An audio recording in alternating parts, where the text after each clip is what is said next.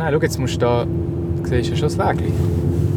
Du, wir haben mal einen kurzen Moment, wo es nicht regnet. Ich bin froh. Ah ja, das. Also es wäre geil, wenn wir dann würden aussteigen und es dann immer noch so wäre. Aber äh, Wir schauen. wir Siehst du, jetzt dürfen da... gar nicht durch. Land- und Forstwirtschaft. Nein, nur 8 Tonnen. Ist es so? Ja. also ich weiß nicht, wie schwer dein Auto ist, aber ich glaube nicht 8 Tonnen. Nein, aber gut, wir haben äh, vorher noch ein Gordon Bleu gegessen. Man weiß nicht. Ich habe nicht gewusst, dass das Zürcher Oberland so verwinkelt ist. Also so. Zürich Oberland. Der November 2023 der kann vor allem etwas. Regen. Man könnte nicht meinen, dass man genau heute noch über Schwertkämpfe redet. Oder über Raubritter und Wölfe.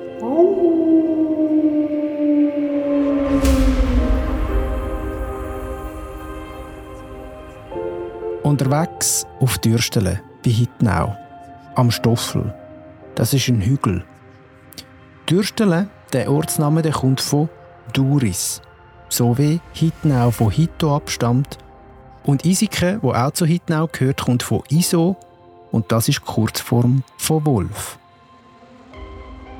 Ob die Ortsnamen wirklich so entstanden sind, das wissen wir nicht genau. Im Fall von Duris, wo für Dürstele steht, passt es aber gerade gut zu unserer Sage. Duris heißt nämlich auf Althochdeutsch Reis.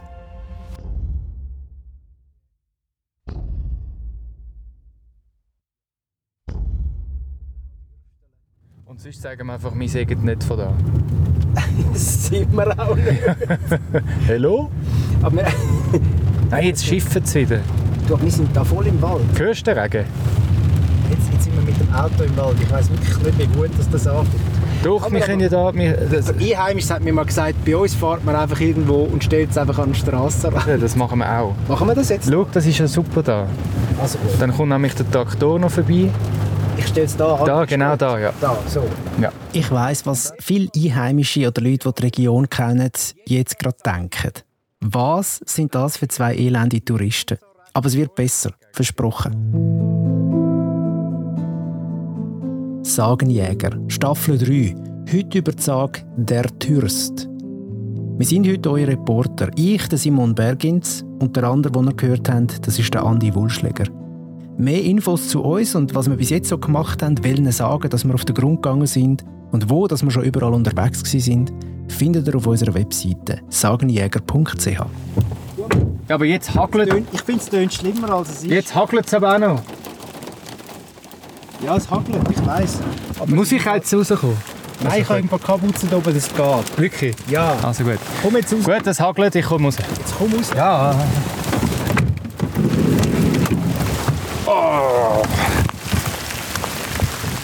Ah ja, es geht noch. Das ist nicht Hagel. Das ist mehr so Schnee. Schneedingsbums. Wir sind also am Stoffel, zu Dürstele. Licht erhöht. Wir haben einen, einen recht guten Blick auf die Umgebung. Wir sehen aufs Dorf Hittnau, den Pfäffikersee, weiter hinten sogar noch den Greifensee und der Burghügel Verdeck, der ist ziemlich nah. Und über diese Burg dort und ihre Ritter, über die wollen wir noch ausführlich reden. Und während Andi und ich uns Wetterfest machen und euch dann ein bisschen mehr über die ganze Gegend erzählen, hören ihr jetzt von der Evelyn Bürgi Sage über den Türst.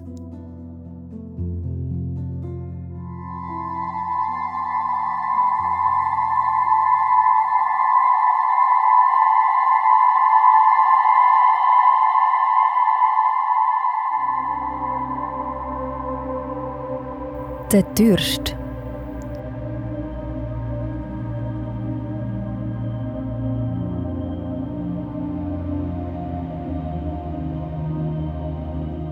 Am Hang vom Stoffel hat in uralten Zeiten ein gewaltiger und mächtiger Jäger gewohnt. Dürst, haben sie ihm gesagt. Angst hat der Dürst nicht gekannt. Und am liebsten ist er auf die Jagd. Immer dann, wenn der Wind besonders stark war, dann hat er seinen Wolfshund gerufen.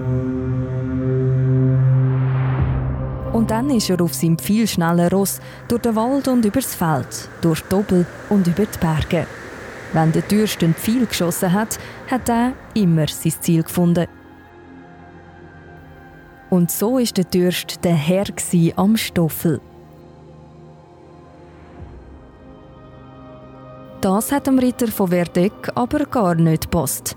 Der ist nämlich auch gern auf die Jagd und der Dürst hat ihn gestört.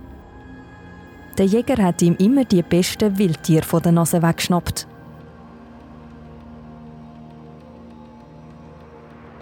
Ein Weile lang hat der Ritter den Dürst machen lassen.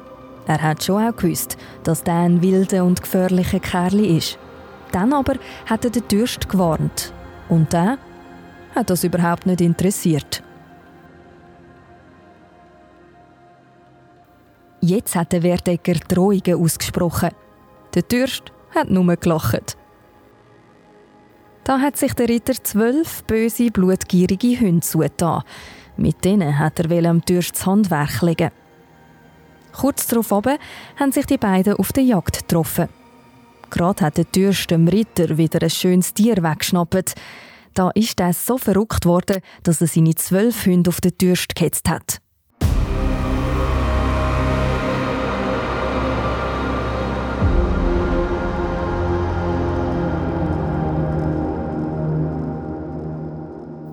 Der Jäger hat die Hunde aber nur bös angeschaut. Und die sind so verschrocken, dass er einem nach dem anderen den Hals hat können. Der unheimliche Mann hat dann seine Beute genommen und hat den Ritter stehen lassen. Der hat dobet und ist zurück auf seine Burg. Am anderen Morgen, wo der Ritter auf der Burg seinen Racheplan geschmiedet hat, hört er auf einmal am Türst sein Jagdhorn. Der Ritter hat schon wieder ausrasten, hat aber auch daran gedacht, dass er ja ein Adligen ist. Und darum hat er den ganzen Ärger nochmal abgeschluckt. Er hat es freundlich probieren. Er hat den Dürst eingeladen und gesagt, er könne ja sein Oberjäger sein und einen guten Lohn gebe es auch. Genauso freundlich war die Antwort vom Dürst. Das ist ein schöner Vorschlag, hat er gesagt. Aber seine Vorfahren seien schon freie Leute gewesen. Er würde höchstens darüber nachdenken, wenn er am Ritter seine Tochter, die Adelheid, dürfte heiraten. Da ist dem Ritter wieder das Blut in den Kopf geschossen. Und er hat von lauter Wut kein Wort herausgebracht. Der Dürst ist mit lautem Lachen davongeritten. Die Ritterstochter Adelheid ist von dort an immer von mehreren Knechten bewacht worden auf dem Schloss Verdeck. Dass aber auch in der Nacht etwas könnte passieren an das hat der Ritter nicht gedacht. Er hat überhaupt nicht mitbekommen, dass seine Tochter und der Dürst sich schon lange heimlich getroffen haben. Sie hat den heimlich in die Burg gelassen. Weil der Ritter von Verdeck aber jetzt gewusst hat, dass der Dürst die Adelheid begehrt, hat er sie so schnell wie möglich mit einem anderen verheiraten. Der andere Mann war der Ritter von Gündisau. Beim nächsten Treffen hat Adelheid das am Dürst erzählt und die beiden sind abgehauen in sein Haus auf dem Stalde. Wo am Morgen der erste Gückel gekreiert hat, ist der Dürst zu der Burg Verdeck gegangen. Mit seinem Horn hat er den Burgherr geweckt. Seine Stimme hat donnert. Er hat gesagt, er will die Adelheid heiraten und noch bevor der Ritter etwas hat können sagen, hat der Türsch noch gemeint, dass er sie eigentlich ja schon hat. Der Burgherr hat nur gemeint, ich schicke schon einen, der meine Tochter zurückbringt. Und so hat er am Ritter von Gündisau eine Nachricht geschickt. Der ist sofort losgeritten auf den Stalde. Auf dem Weg hat er bei einer Linde ein Zwiegli abgerissen und sich auf den Helm gesteckt. Das hat er dort herpflanzen, wo der Türst stirbt.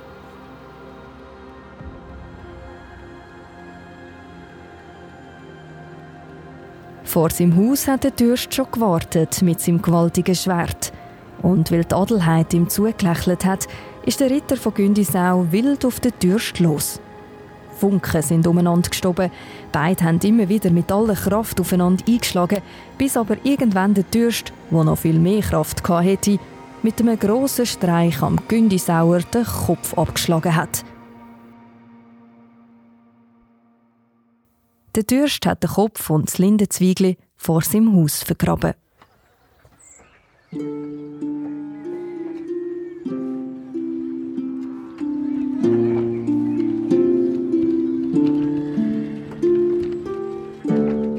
Jetzt hat der Ritter von Verdeck nachgegeben. Der Dürst und die Adelheid können zusammenbleiben. Und ab dann ist der wilde Mann brav geworden.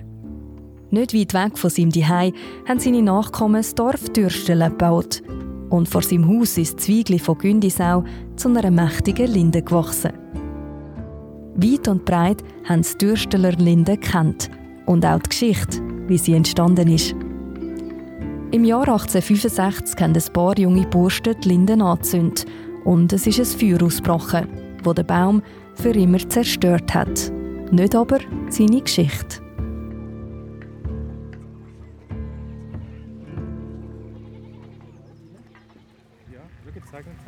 Weil, äh, Eigentlich haben wir eh im Wald rein. Also, Richtig. aber was ich interessant finde, wenn man jetzt da Richtung Pfäffikensee und Zürich schaut, ja, dann ist es wirklich flach mega ab. Es wird, die Hügel werden ganz flach. Ja. Und wenn man auf die andere Seite schaut, wo man jetzt ähm, zwar in den Wald schaut, aber man stellt sich vor, dann nachher hat es dort mega viele Hügel, und, also hohe Hügel, spitzige Hügel. Und das ist ein rechter Unterschied in der Geografie. Und da kann man sich schon vorstellen, dass dann da wirklich, dass es, wieso es da Oberland heißt. Und richtig. ja, Ja, voll. Ja, voll. Ich habe ich hab schon auch gedacht, es ist ein recht spannender Punkt, um ähm, den Kanton ein bisschen überblicken. Also nicht in Gänze natürlich, aber so ein bisschen die breitere, größere Region. Und ähm, eigentlich haben wir vor, in den Wald zu gehen. Also ist jetzt mein Vorschlag, weil wir müssen heute ein paar Sachen miteinander besprechen. Einerseits In den Wald. Dort, wo der Türst vielleicht damals jagen ist. Am Anfang habe ich ja mal erwähnt, es gibt germanistische Disziplinen in der Wissenschaft, die sagen, Dürstele stammt von Duris ab. Also das althochdeutsche Wort für Reis. Würde auch sehr gut passen, weil der Türst ist ja auch ein Reis von einem Mann.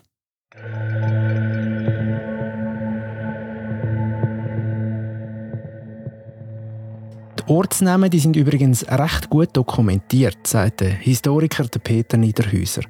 Man findet sie im Archiv vom Kloster St. Gallen das erste Mal. Sie werden dort äh, zuallererst erwähnt im Jahr 905, also Hitnau und auch andere Orte im Zürich Oberland. Hitnau wird dort als Hitenova bezeichnet. Wie aber das Dorf früher ausgesehen hat, wissen wir nicht und auch Beschreibungen über das Ortsbild gibt es keine. Wir wissen aber nicht, äh, wie alt die Ortschaften sind. Das ist eine schriftliche Erwähnung. Und letztlich würde es ja die Archäologie brauchen, um zu sagen, vielleicht gibt es ja ältere Siedlungen.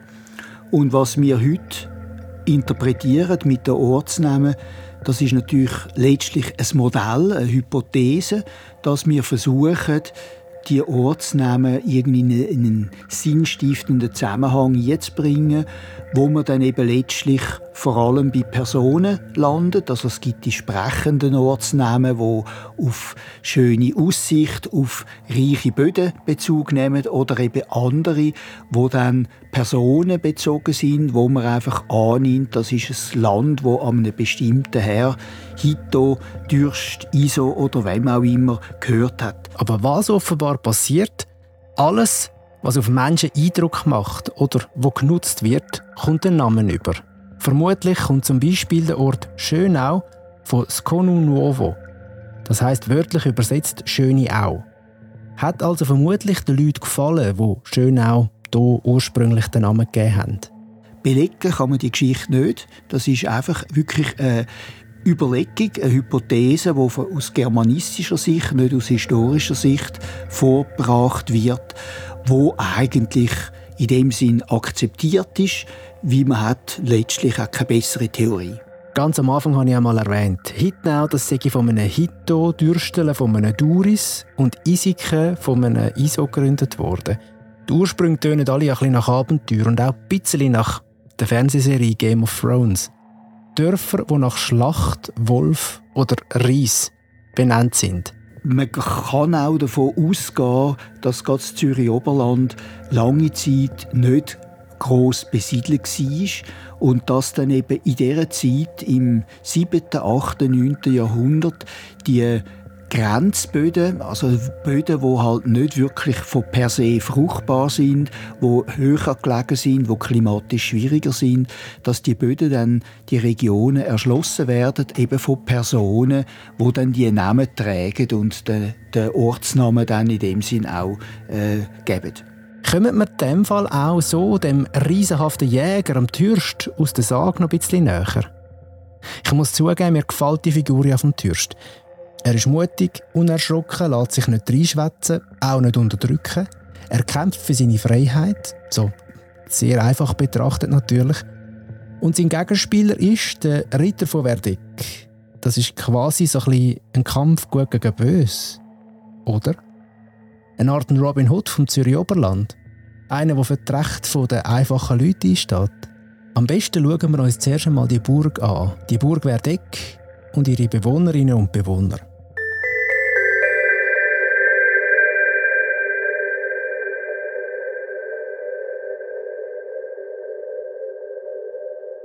Die Burg Verdeck steht heute nicht mehr.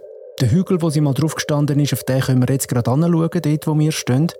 Und Burgen, vielleicht geht euch das ähnlich, die faszinieren uns ja eigentlich einfach vor allem aus Rittergeschichten. Nicht selten haben wir dann vor allem so prägt aus der Kindheit und der verbundenen Märchen, das Gefühl, dass ein Riesenapparat mit Zugbrück, Verteidigungsanlagen und hunderte Soldaten, die jederzeit bereit sind, die Burg zu verteidigen und am besten auch noch können in die Schlacht ziehen aber bei all diesen Burgen, die es heute gibt und die es früher eben mal gegeben hat und dann auch bald wieder nicht mehr, wäre das echt übertrieben. Und wir wissen generell nicht allzu viel. Also nur über ein paar Burgen. Die Burgen, die wir einigermaßen kennen, wie auch die Burg Verdeck, das sind Burgen, die eigentlich als Steinanlagen schon existieren. Vielleicht gibt es Vorläuferburgen, das wissen wir nicht. Also es sind Steinanlagen, die aus dem 13. Jahrhundert sind. Also ab dann können wir die Burgherren, die Adligen, auch wirklich fassen. Vorher haben wir in der Regel kein Schriftstück aus dieser Zeit. Und die Burgherren bauen sich eine Burg, äh, als Statussymbol.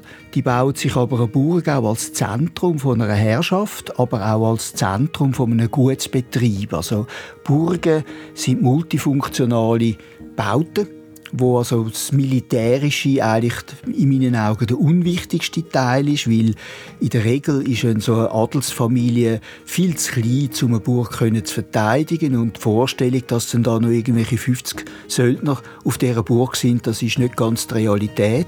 Also in der Regel wohnen da auf einer Burg ein paar mehr Männer und Familienkind.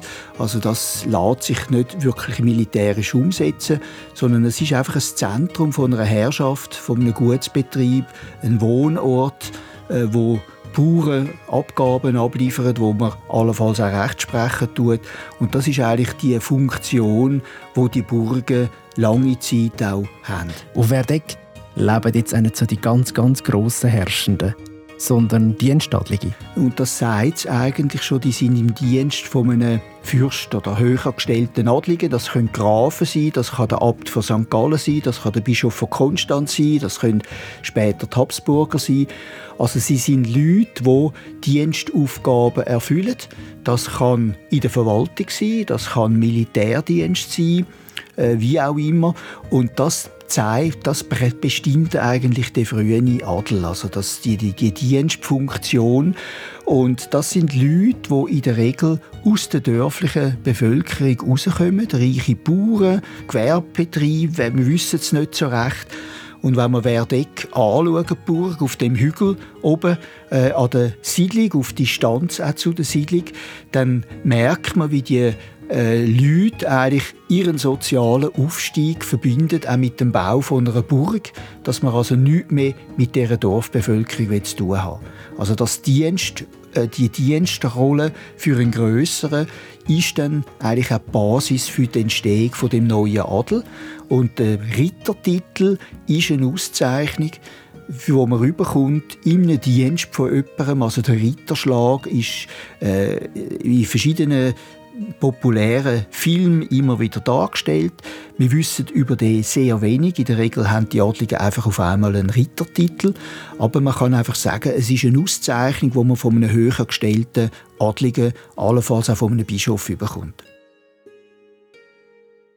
Wir haben also eine Burg. Der Dienstadel, Leute aus dem Dorf.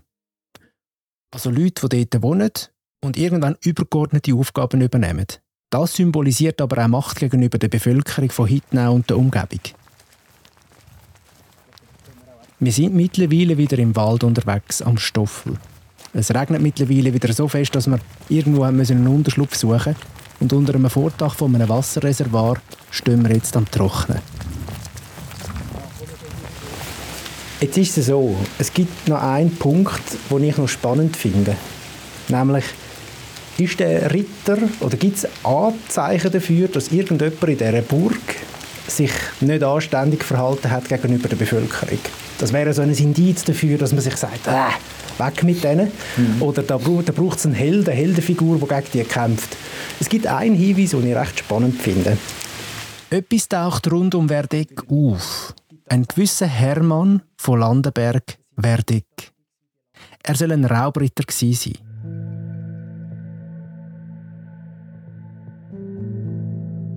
Bei dem Hermann von Landenberg Verdeck haben wir ein bisschen eine speziellere Situation, äh, wenn man ein bisschen Verständnis hat für seine Rolle. Er ist im Dienst der Habsburger, hat sehr viel Geld, eigentlich zu gut, und kommt das Geld nicht über. Und die Habsburger haben kein Geld, wollen ihm auch nicht zahlen. Und wenn ihr jetzt denkt, What? hey, das sind Habsburger, die dürfen das. Also, zumindest aus ihrer Perspektive zu dieser Zeit. Das ist ein Privileg der hochgestellten Herren, dass sie eben eine schlechte Zahlungsmoral dürfen haben. Und die kleinen Adligen haben das Problem, wie kommen sie an ihr Geld an. Und der Landenberg tut sich, wenn man den Quellen aus der Stadt Rapperswil äh, Vertrauen schenkt, tut er einen Kaufmann quasi äh, erpressen oder äh, teilweise seine Ware beschlagnahmen. Und der Kaufmann kommt aus einer habsburgischen Stadt, also Villingen. Und der Adlige sagt, das mache ich eigentlich an dir. Du hast in dem Sinn äh, natürlich keine Verantwortung, aber ich mache das, dass ich eigentlich die Habsburger unter Druck setze, damit sie mir endlich äh, mein Guthaben auszahlen können. Ich hole als Ritter also das, was mir zusteht und finde nicht, dass da irgendetwas falsch dran ist. Auch wenn halt dann einfach irgendjemand anders muss sein Geld hergeben dafür. Quasi stellvertretend für die Herrschenden. Der Begriff vom Dienstadel heißt eben auch, man ist abhängig. Äh, auf Gedeih und Verderben ist man an einem höheren ausgeliefert. Die Adligen versuchen natürlich immer wieder, möglichst auch autonom zu sein oder zu werden. Aber in gewissen Momenten, wenn man eben wirklich im Dienst ist von einem Höchstgestellten, hat man manchmal Probleme, äh, von dieser Abhängigkeit loszukommen. Raubritter, der Begriff den muss man eh mit Vorsicht geniessen. Aus der Sicht von einem Dienstadligen ist es, da haben das jetzt ja gerade gehört, völlig normal, wenn man das nimmt, was einem zusteht. Aber denen, wo das Geld natürlich wegkommt, die reden dann vielleicht eben auch mal von einem Raub. Brodelt es vielleicht wegen so Geschichten in der Bevölkerung? Und braucht es darum vielleicht auch so etwas wie einen Türst, der sich den Ritter widersetzt, entgegenstellt? Also es gibt Phasen von Unruhe und es gibt lange Phasen, wo es keine Unruhe gibt. Und das hat sicher nichts mit Raubritter zu tun. Also ein, es gibt A, praktisch keine Raubritter bei uns. Also wenn man die Quellen anschaut, dann sind praktisch alle Raubritter eigentlich eine Erfindung vom 19. Jahrhundert, von der Romantik her auch. Es gibt wirklich wenig Quellen äh, und dazu gehört auch, dass äh, dass eben die Raubritter auch ein eine komische Vorstellung ist, wie ein Adliger lebt ja primär von den Abgaben der Bauern. Und er hat also alles Interesse, dass die Bauern auch anständig produzieren, sie es verdient er nicht. Also wenn man Krieg führt, und ob man jetzt als Adlige oder als Eidgenoss Krieg führt, dann wird zuerst einmal die Bauern plündert, wie dort kann man Vieh holen und so weiter. Äh, aber äh, der Adlige ist nicht der, der jetzt permanent umreiten tut als Wüterich und da Frauen verführt, äh, Vieh plündert, also so die Innerschweizer Befreiungssagen, wie man die eben gerne auf andere Regionen überträgt, das ist einfach äh, doch ein Bild, wo im Zürich Oberland sicher nicht so eine Rolle spielt. Bauern sind abhängig wie gern dass sie das haben, ist eine andere Frage. Äh, es ist aber nicht so, dass man dann, äh, wenn man jetzt ein Adliger los wird, dass man dann nicht abhängig ist, da kommt einfach jemand anderes. Und ob jetzt die Stadt Zürich als neue Herrscherin dann später wirklich mit mildere Herrschaft gehabt hat, das darf man bezweifeln. Während die Burg existiert, gibt es auch so etwas wie freie Leute. Kaum. Vielleicht gibt es also da und dort mal jemand, der sagt, so nicht und eine kleine Unruhe anzettelt. Aber so freie Leute, die einfach leben können und ihren Bauernhof so organisieren, wie sie wollen, ohne jemandem irgendetwas schuldig zu sein, das gibt es eher selten, bis wahrscheinlich überhaupt nicht. Und die Burg Werdeck gibt es nicht mehr. 1444 ist sie im Zürichkrieg von den Eidgenossen zerstört worden. Jetzt gehen wir aber wieder an Stoffel, in den Wald.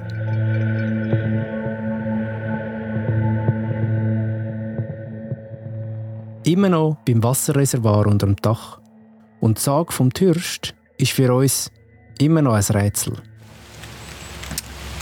Ja, ich überlege mir gerade eben die, die Geschichte, wieso man sich die erzählt, so in dieser Form. Äh, wir haben durch das, dass wir schon ein paar Sagen analysiert haben, einmal wieder das Thema gehabt, Obrigkeit gegen, ich sage jetzt mal, Untertanen und dass es dann eine Figur gibt, die sich wehrt oder wo einfach, finde ich, will nichts damit zu tun haben. Mhm. Es gibt immer wieder Sagen aus dem Zürich-Oberland, äh, wo jetzt nicht genau die Erzählung ist, aber wo eigentlich äh, ähm, ist, wo, man, wo, man, wo sich einfach gewisse Figuren nicht beirren lassen und einfach das machen, was sie möchten machen. Ja. Ich meine, die be bekannteste ist ja die Tell-Figur, wo, wo findet, es geht mir alles nicht, geht mich alles nicht an, der Hut grüße ich nicht. Ja, oder der Robin Hood, der sich gegen den Sheriff von Notting, also nicht jetzt bei uns in der Schweiz, aber halt auch so eine bekannte Figur oder jemand, der sich aus, dem, aus der Bevölkerung rausschält und sagt, so nicht mit uns.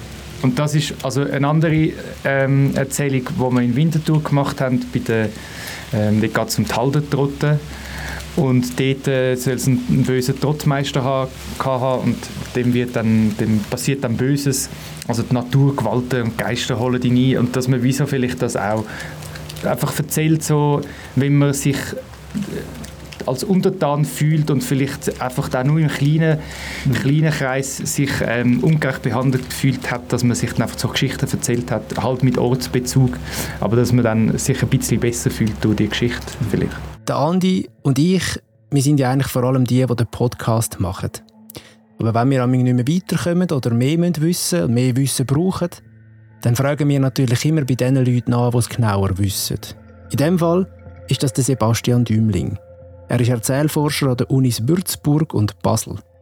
Die Sage von Türst, sagt er, die gefalle ihm. Aber unsere Theorie von Klassenkampf, also arm gegen reich, die lässt er nicht gelten. Es geht aber weiter als lediglich, wir wollen keine fremden Richter haben. Also das ist ein, eigentlich ein Grundmotiv der der, des populären Erzählens, des mythologischen Erzählens. Es gibt in Basel gibt's ja diese Figur des wilden, des, der, der wilde Mar, ja, der wilde Mann. Das ist ja eine ganz, eine ganz alte Figur. Und eigentlich, es gibt dann vielleicht der bedeutendste Theoretiker der Sage und des Märchens, der Schweizer Erzähltheoretiker Max Lüthi, der spricht davon, dass Sagen, Märchen, das sind Kontrasterzählungen. Das heißt, sie haben, bauen immer auf Kontrastfiguren auf. Also das bedeutet konkret, er ist unzähmbar und wild und damit anders als wir, wir aus der Zivilisation. Und darum fasziniert uns der Türst. Also dieser, dieser Türst ist, ist eigentlich das, das Naturprinzip, der, der naturgewachsene Mann, der wilde Mann, der eben noch nicht von der Kultur diszipliniert ist, eingeordnet ist. Deswegen hat er das wilde Begehren nach der Tochter und er kämpft gegen diesen Ritter, der die Figur der, des Gesetzes ist, der, der Ordnung ist, der Zivilisation ist. Das ist also eine sehr alte Figur, die wir vor allem germanischen äh, Erzählung ganz stark haben. Also, du hattest gesagt, der freie Mann. Das ist, das ist eine Figur, der freie Mann. Der freie Mann, das ist eigentlich der Held schlechthin. Also Siegfried, in der Mythologie Siegfried ist der freie Mann, weil er, keine, weil er, weil er sich keine Regeln beugen muss. Und das ist sozusagen die, die, die Grundopposition in dieser Erzählung, würde ich sagen. Also Natur, Naturwüchsigkeit gegen die Kultur. Nibelungensarg. Ein Sarg, wo in den letzten 800 bis 1000 Jahren in den verschiedensten Versionen in ganz Europa auftaucht. So wild und frei wie der Siegfried, der Held aus dem Nibelungensarg, ist also auch der Türst aus unserer Sage. Eine romantische Vorstellung vom wilden Jäger, wo sich nicht zähmen lässt und seine Liebe zu der Adelheid. Das weiß man heute auch aus der Erzählforschung. Es gibt kein Begehren in Geschichten, wo älter ist als das von der Liebe. In der Recherche bin ich übrigens auch noch in einem Archiv auf etwas anderes gestoßen. Der Türst, das sage ich auch mal noch ein altes Volkslied gewesen. Und der eine Teil von dem Text, den habe ich tatsächlich so gefunden. Am Morgen erwachte der grämliche Ritter, so finster und düster wie Sturm und Gewitter. Er steigt auf die Zinne und schaut in die Runde und denkt an im Grimm der erschlagenen Hunde. Da hört er das mächtige Jägerhorn blasen. Vom Dürst, der ruht auf grünendem Rasen. Der Ritter bald Fäuste und ruft dann im Zorn: Zum Teufel, du Jäger mit brüllendem Horn! Die Rehe, die Hirsche und all das Getier ringsum von dem Schlosse im ganzen Revier sind mein und mein eigen seit langer Zeit. Drum stehe mir Reh, ich bin bereit. Der Ritter von Verdeck besann sich dann wieder. Vielleicht ist der Jäger doch wacker und bieder. Herr Jäger von Stalden, ich schlage dir vor und schenke dem Worte ein gläubiges Ohr. Ich stelle als erster der Jäger dich an. Im Schlosse bist du frei, ein eigener Mann. Gehalten sollst sein wie ein leiblicher Sohn. Ich gebe dir Braten und sonst guten Lohn. Wir jagen gemeinsam im Wald und im Horst. Wir streifen durch Felder und schießen im Forst. Der Jäger erhob sich und kühn er dann sagt, Herr Ritter von Verdeck, es sei dich gefragt. Sag, willst du mir geben dein Töchterlein fein? So will ich von Herzen dein Jägerbursche sein.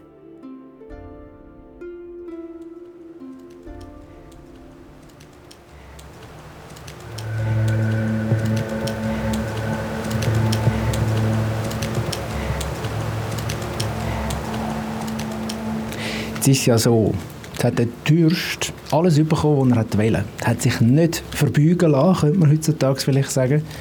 Er hat die Frau, die er will, die er eigentlich schon heimlich getroffen hat. Also wahrscheinlich kann man sogar sagen, das ist eine, äh, eine Verbindung, die aus Liebe entstanden ist, größtenteils. Und kaum passiert das, ist er lammfromm, kann man eigentlich sagen, sehr gesädelt und ist nicht mehr so wild.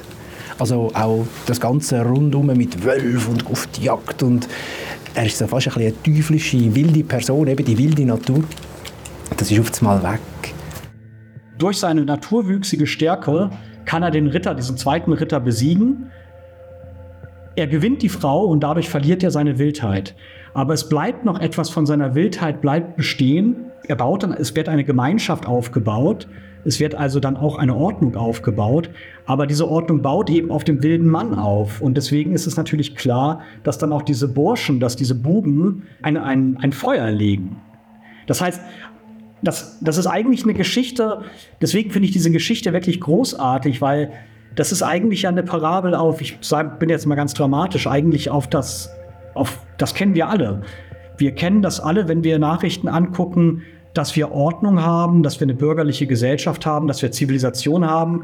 Aber der Mensch ist eben doch ein Tier und der Mensch, da bricht es eben raus. Also wir können die menschliche Natur, äh, eben die Natur nicht, nicht ganz tilgen durch Ordnung, durch Zivilisation, Normen und so weiter. Zum Beispiel, was, was, nimmst, du, was nimmst du mit jetzt aus dieser Sage, was ich, was ich zum Beispiel spannend finde, ist eben die, die Wildheit, das Element. Mhm. Dass, die, dass die da ist, die lässt sich nicht beirren, nachher wird sie trotzdem gestillt. Und am Schluss kommt sie auch wieder führen mit diesen Jugendlichen. Und das finde ich ein sehr schönes Element, so auch so eine, so eine Art, äh, wie kann man sagen, so ein, ein Einblick in wie das Leben kann sein. Ja. Und das finde ich eigentlich noch schön. Und das ist aber so mega versteckt. Das ist ja nicht offensichtlich. Und ich finde es noch spannend, dass du das jetzt erwähnst, weil du findest es ja schön. Und irgendwie gefällt mir das eben auch noch. Aber gleichzeitig finde ich es auch ein bisschen, stelle ich es auch ein bisschen in Frage, weil ich finde, es ist ja hier schon um Zivilisation und Natur gegangen. Oder Wildheit, sagen wir es mal so. Apropos Wildheit. Da sagt ja Zag. Immer dann, wenn der Wind besonders stark war. Dann hat er seinen Wolfshund gerufen. Ausgerechnet der Wolf. Der Wolf, wo die drei Säule bedroht im Märli, das Rotkäppli und Großmutter frisst und nur mit viel Glück nicht gerade all sieben Geissli verschlingt. Der Wolf im Rudel an der Seite von einem Held. Es gibt bei Richard Wagner im Ring des, des Nibelungen, das basiert ja auf germanischen Stoffen, gibt es die Differenz zwischen zwei Menschen. Zwischen einem Menschen, der heißt Hunding, das ist der Hund, der Hundmann, und zwischen Wölfing, Wölfing ist der Wolfmann. Und Hunding ist ein Verbrecher, das ist ein gemeiner Verbrecher, der Frauen raubt. Und weil er eben schon durch die Kultur, durch die Zivilisation defekt ist, korrumpiert ist. Und die Gegenfigur Wölfing ist eben die Natur, ist eben die Figur der Natur. Und in der Natur kann man nicht böse sein. Tiere können eigentlich ja nicht böse sein, nur Menschen können böse sein. Aber Tiere sind eben wie die Natur und der Wolf ist also eine Figur auch von, einer, von einem Status, in der es noch nicht gut und böse gab. Und darum ist es auch gerade kein Zufall, dass der Ritter von Verdeck dann von Hunden begleitet wird. Das ist sehr ein dummer Vergleich, sorry. Nein, aber ich habe das Gefühl, selbst die heutigen Zeiten besteht immer noch eine gewisse Sehnsucht nach dieser Wildheit und dieser Natur. In allen innen irgendwie. Auch Leute, die sich komplett der Zivilisation verschrieben haben und das auch gut finden, wie wir zwei, kann es durchaus sein, dass einem das irgendwie gelustet. Nur schon irgendwie in die Natur rauszugehen und sie irgendwie so zu erleben, wie sie ist. Wir probieren also unser Leben zu kultivieren und, und das ist ja eigentlich das Gegenteil von der Natur das zeigt auch, dass die Natur eigentlich immer wieder kommen kann. Und gibt es einen Erdrutsch oder wir können Städte überbauen, dann blöd gesagt, wird sie überflutet. Es ist wie so etwas da, wo man nicht kann steuern kann. Etwas Unkontrollierbares, genau. etwas Wildes. Wie ein Feuer, oder? Wo dann also das Interessante an Sagen, noch stärker als bei Märchen, ist ja, dass da ganz große Konflikte eigentlich in einem kleinen lokalen Raum ausgehandelt werden, wie zwischen, jetzt habe ich hier stark gemacht, Kultur und Natur oder Zivilisation und, und Wildheit. Und das kann man da ganz schön, ganz schön sehen. Der Stalde, der ist der Hai vom Türst in der Sage. Dort steht heute ein Golfplatz. Man findet kein Haus, wo an einem Türst gehört hat. Und auch die Linde gibt es nicht. Obwohl gerade die sehr eine wichtige Rolle spielt. Deswegen habe ich dieses, ich ganz stark so eine Verbindung zum Germanischen ähm, Erzählkreis. Die Linde ist die, die Linde hat ja Herzensblätter. Die Blätter haben Herzform. Das ist also der, der Baum der, der Baum der Liebe, der Liebesbaum. Und die Liebe, und die Liebe ist eigentlich, ist ja ganz interessant, die Liebe, denn die Liebe ist ja schon eine Form des Vertrags, ist ja schon eine Ordnung. Also wenn wir unserer Freundin oder unserem Freund sagen, wir lieben uns, dann bedeutet das auch, wir sind jetzt zusammen und wir, wir, wir, wir führen jetzt eine, eine, eine Gesellschaft, eine zwei, zwei Personen Gesellschaft. Liebe bedeutet auch, dass wir uns ausgleichen müssen. Also modern gesprochen, man nimmt Rücksicht aufeinander. Vormodern heißt es eben, wir sind zusammen in der Welt und wir haben auch so eine Art Versorgungsgemeinschaft. Und deswegen ist die Blinde auch die, ist der Baum des Ausgleichs. Wenn wir sagen, wenn, wir sprechen ja heute noch im Deutschen den Schmerz lindern. Im Lindern ist etymologisch von der Linde. Das heißt, das ist der Ausgleich. Das ist der Ausgleichsbaum. Und deswegen ist es ganz klar, dass am Ende eine, eine, Linde gepflanzt wird, weil die Linde ist der Ausgleich dieser beiden Prinzipien, der Prinzip, die Wildheit und der Zivilisation. Und die wird natürlich verbrannt, weil wir lernen in der Geschichte, das ist die Moral von der Geschichte, ja, der Ausgleich, das ist eine trügerische Sache. Natürlich müssen wir die Sage kritisch betrachten. Nur weil wir gerne in der Natur sind, Freude an Wildtieren haben und an unberührten Landschaften, heisst das nicht, dass demgegenüber Zivilisation etwas Schlechtes ist. Denken wir nur schon an die Entwicklung und Innovation im Bereich Technik, Medizin und anderen Wissenschaftsdisziplinen. Der Türst hat also Germanisches drin und viel germanische Erzählelemente. Viel Romantik für Natur und Liebe und eine spektakuläre Geschichte über die Gründung von Dürstelen. Auf der Burg Werdeck haben tatsächlich nicht nur sehr gerechte Ritter geherrscht. Ein Ritter, der aber einen Türst oder einen anderen Jäger hätte loswerden hat es so wahrscheinlich nicht gegeben. Was bleibt, ist die wunderbare Gegend. Ob auf dem Schlosshügel Werdeck oder am Stoffel. Wir werden immer wieder überrascht vom Wetter. Jetzt im Moment gerade ruhig und zwischen den Bäumen scheint die Sonne durch. So wie mit dem einigermaßen versöhnlichen Ende von dieser Sage irgendwie jetzt auch wieder Ruhe einkehrt in dieser Episode, die wir hier ausstrahlen. Es ist ein wunderbarer Herbstwald, leicht verregnet, momentan von der Sonne beleuchtet. Aktuell es sehr ein schöner Moment, aber es kann in den nächsten paar Minuten wieder umschlagen und dann ist es einfach wieder ein bisschen eher ein trister, trister Tag. Aber wir lassen uns heute nicht mehr überraschen, es kann einfach alles passieren.